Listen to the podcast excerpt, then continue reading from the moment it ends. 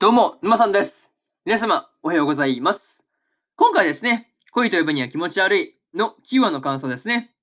こちら語っていきますんで、気軽に聞いていってください。というわけで、早速ですね、感想の方入っていこうと思うわけですが、まずは一つ目ですね、告白の返事というところで、いちかがですね、会に告白の返事をしてましたが、まあいちかからすればね、結構気まずいやつですよね。うん。まあ断る前提ですからね。そう考えると結構きついよねっていう話で、まあ、そういうところでですね、こう約束をするところのやりとりがですね、まあ、いちかの方は敬語だったのかなっていうふうに、敬語だったりするのかなっていうふうに思ったりしたという話ですね。まあ、そんないちかはですね、マイスを食べるペースが遅かったところにもですね、こう、いちかの気まずいっていう思いがね、まあ、どうしてもこう出てるなっていうところがね、すごくこう感じられるというか、まあ、そういう感じのシーンで良かったなっていうふうに思ったりしました。それとですね、カイへの告白の返事としては、まあ、もちろんね、こう、ノーだったというわけなんですが、まあ、友達としてはですね、まあ、仲良くやっていこうという話に落ち着いてました。ま、そういうところにね、まあ、落ち着けたっていうところは良かったのかなっていうふうに、ま、感じるところですよね。うん。まあ、そのままね、もう気まずくなってバイバイっていうわけではなかったんで、まあ、そういうところはね、やっぱりこう、友達としては楽しいんだよっていうところをね、ま、ちゃんと伝えるあたりね、いちかもいいなっていうふうに思ったりしたという話ですね。うん。またですね、こう、会のわがままとして、まあ、気持ちの整理がつくまでですね、いちかのことをですね、好きでいてもいいかっていうふうにね、まあ言うところですね。あれがね、こう思っていたほどのわがままじゃなくて、まあ、うん、よかったなという感じですよね。そう。まあ、そんなわがままかっていう感じですからね。うん、なんかそういう感じがしたなって話とか、むしろこう、わがままとしてはですね、まあ、ほっこりするレベルだなっていうのは、まあ、個人的には思ったよっていう話でした。まあ、そんなところで、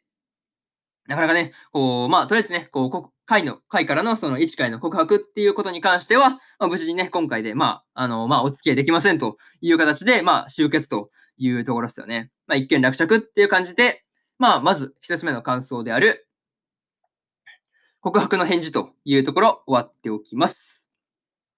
で、次ですね、二つ目に入っていくわけですが、二つ目がですね、卒業ということというところで、まあ、来年はですね、高校卒業ということで、まあ、いちかがですね、まあ、これでこう一歩大人に近づけるのかっていうことをね、まあ、考えたりしてました。確かにね、こう大学生とかになれば、まあ、高校生よりはこう大人に近づけるっていう感じがありますからね。うん。だからそう考えると、そう考えると、まあ、一歩ね、大人に近づけるっていう点はね、まあ、正しいのかなっていうふうに思ったよっていう話でした。まあね、こう、そう考えるのもね、なかなかこう、わかるような気がするんですけど、まあ、そんなことをね、考えてるときにですね、まあ、量のことがですね、まあ、頭に浮かぶっていうあたりですね、まあ、量のことがね、まあ、好きなのはですね、すごいこう、確定っていうのはね、丸わかりだなっていうふうには感じました。うん。なかなかそういう感じあるよね。そう。まあ、なんかね、もう、なんていうんだね、まあ、いちかがね、寮のことが好きだっていうのはね、もう至るところに出てるわけですが、まあ、こう、いっそね、こう、まあ、否定することなくですね、素直に認めてしまった方がね、まあ、気持ちとしては楽になりそうだなっていうふうには、いうふうなね、感じがするんですけど、まあ、なかなかね、うん、そういうわけにも、うん、そうもいかないんだろうなっていうところですよね。うん。なかなかそういうことは思うんですけど、まあ、うん、個人的にはね、もう素直に認めた方がいいんじゃないっていう話をね、毎回毎回、ななんかこう、毎回毎回思うんですよね。うん、この二人のね、関係というか、まあ、そういうところを見てるとね、なんかそういうところを思うんですよねっていう話で、またね、こう、卒業の、まあね、うん、ことで、その文字をね、まあ今年はね、まだ2年生だからね、そう、まあ見送る側だから、まあ卒業の文字をですね、まあ書くっていう話をしていたわけですけど、まあそのね、文字を書いてるときに、あの文字の大きさとかね、あれをこうどっちに合わせるのかっていうところで、まあカイとね、あのリオが揉めてるっていうのがね、なかなか面白かったなっていう話でした。ま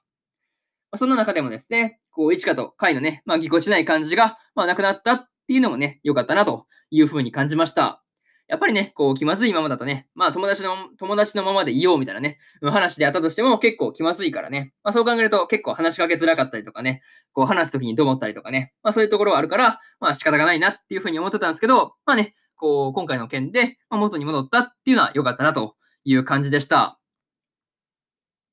これがですね、二つ目の感想である、卒業ということというところで、えー、終わっておきます。はい。で、三つ目ですね。まさかのプレゼントというところで、リオからですね、1回のホワイトデーのお返しのことで、まあ、プレゼンが行われていたわけですが、リオはですね、このためにわざわざ資料を作ってきてるっていうのがね、なかなか面白かったですというところですね。うん。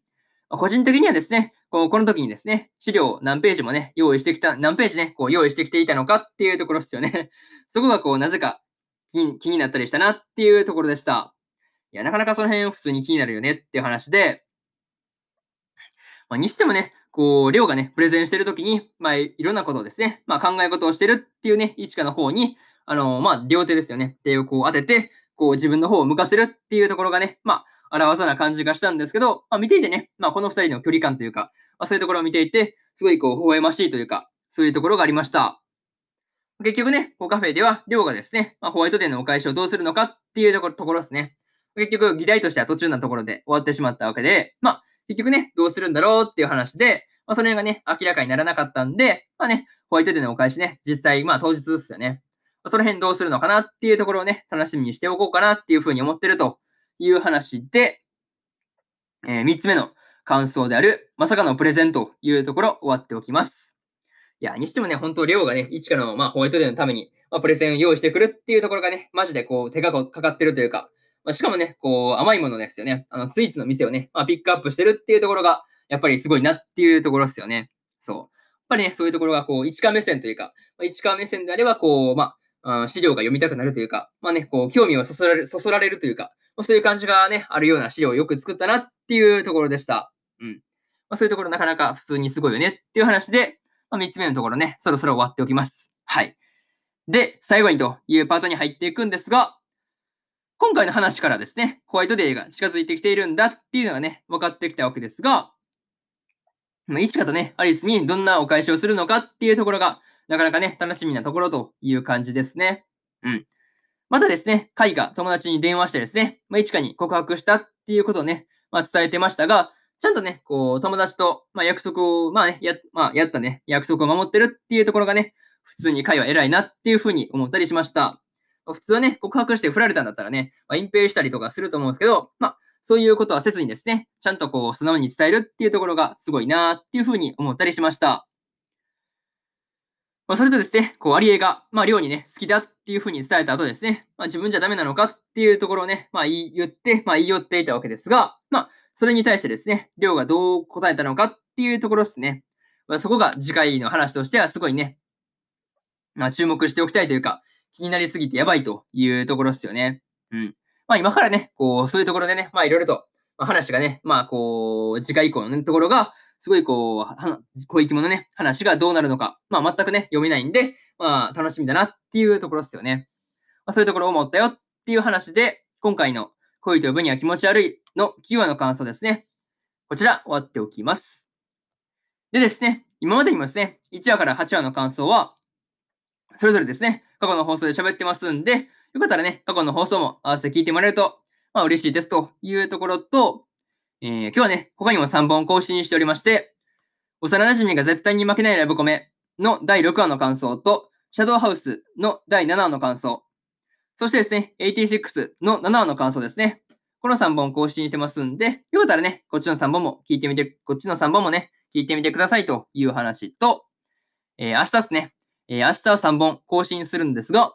えー異世界魔王と召喚少女の奴隷魔術オメガの、えー、7, 7話の感想と、ドラゴン家を買うの8話の感想、そしてですね、聖書の魔力は万能ですの8話の感想ですね。この3本をですね、1、2、3と更新しますんで、よかったらね、明日もラジオの方、聞きに来てもらえると、ものすごく嬉しいですというところで、本日4本目のラジオの方、終わっておきます。以上、沼さんでした。それじゃあね、次回の放送でお会いしましょう。それじゃあまたね。バイバイ。